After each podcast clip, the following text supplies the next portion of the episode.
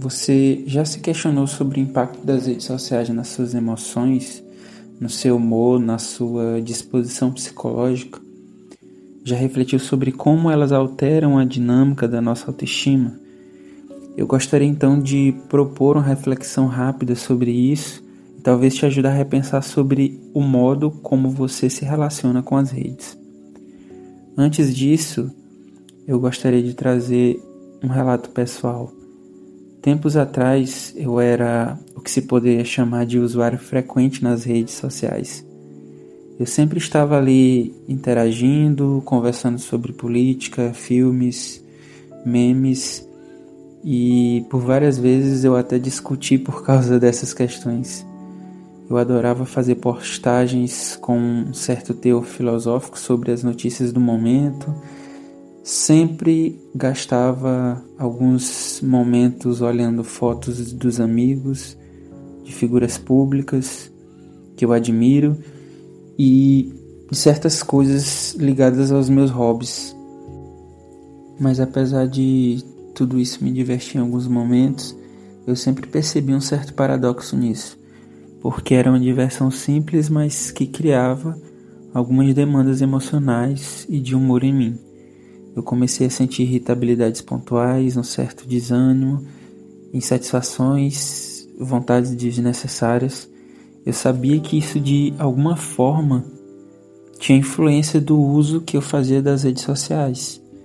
Mas era incômodo me desligar de tudo isso porque afinal ali estavam os meus amigos, familiares distantes e pessoas que eu não via pessoalmente há algum tempo. Então eu sempre me sabotava dizendo: não, depois, depois eu dou um tempo nisso. Eu quero abrir parênteses aqui e falar que eu não estou dizendo que todo mundo deve sair das redes sociais ou que elas são prejudiciais para todas as pessoas. Meu propósito não é esse. Acontece que muita gente, assim como eu, é mais sensível em relação a algumas peculiaridades das redes. Essa é apenas uma experiência pessoal, mas que eu sei que serve para muita gente.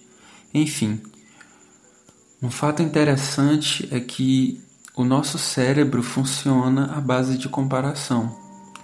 Esse é um mecanismo evolutivo muito importante para a nossa sobrevivência, porque através desse recurso nós podemos fazer escolhas que nos elevaram enquanto espécie. Acontece que esse mecanismo também é a causa de alguns incômodos. Sempre que nós olhamos para uma situação de vida de alguém, para o estado financeiro dessa pessoa, para o nível intelectual dela, nós, ainda que inconscientemente, refletimos sobre como nós nos encontramos em relação a essa mesma pessoa. O fato é que as redes sociais costumam expor apenas momentos felizes. Ninguém costuma postar sobre os momentos de tristeza, de fracasso, de irritação. As pessoas não comentam a rotina estressante de trabalho ou sobre a discussão que tiveram com o chefe, sobre o tempo que tiveram que perder na fila de um estabelecimento para resolver algum problema. Afinal, é mais legal ser visto como alguém com um cotidiano interessante.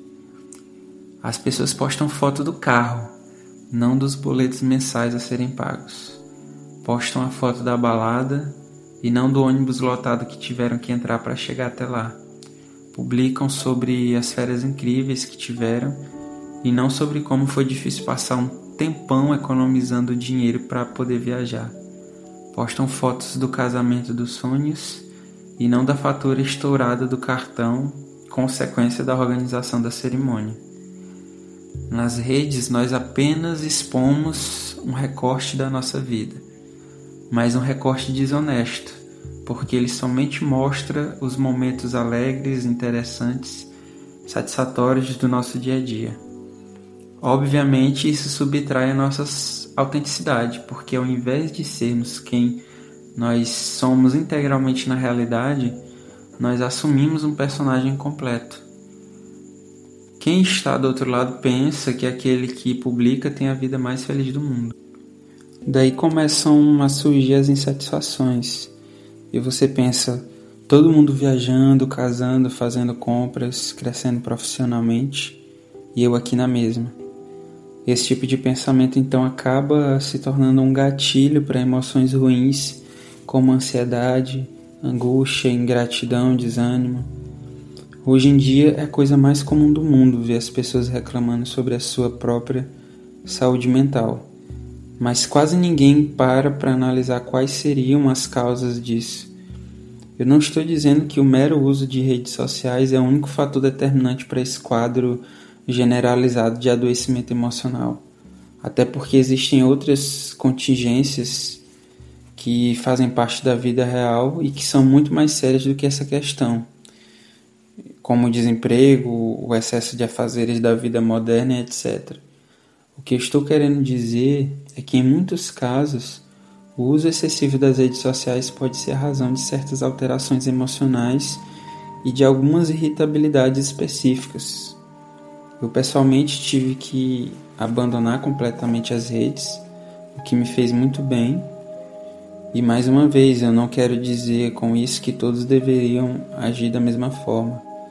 Para algumas pessoas, talvez a mera redução no uso é mais do que suficiente. Outros talvez nunca sequer tiveram nenhum problema nesse sentido. Meu objetivo aqui é apenas propor uma reflexão sobre a nossa relação com esse aspecto do mundo digital e como nós somos afetados por ele despertar em você a compreensão de que talvez você se encaixe nesse grupo de pessoas que precisa repensar o uso das redes para preservar a saúde mental.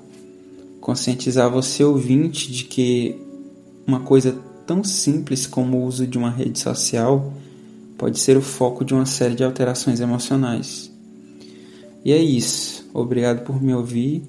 Compartilhe esse podcast com seus amigos Sigam-me no Twitter, lucasemmfts e até o próximo episódio.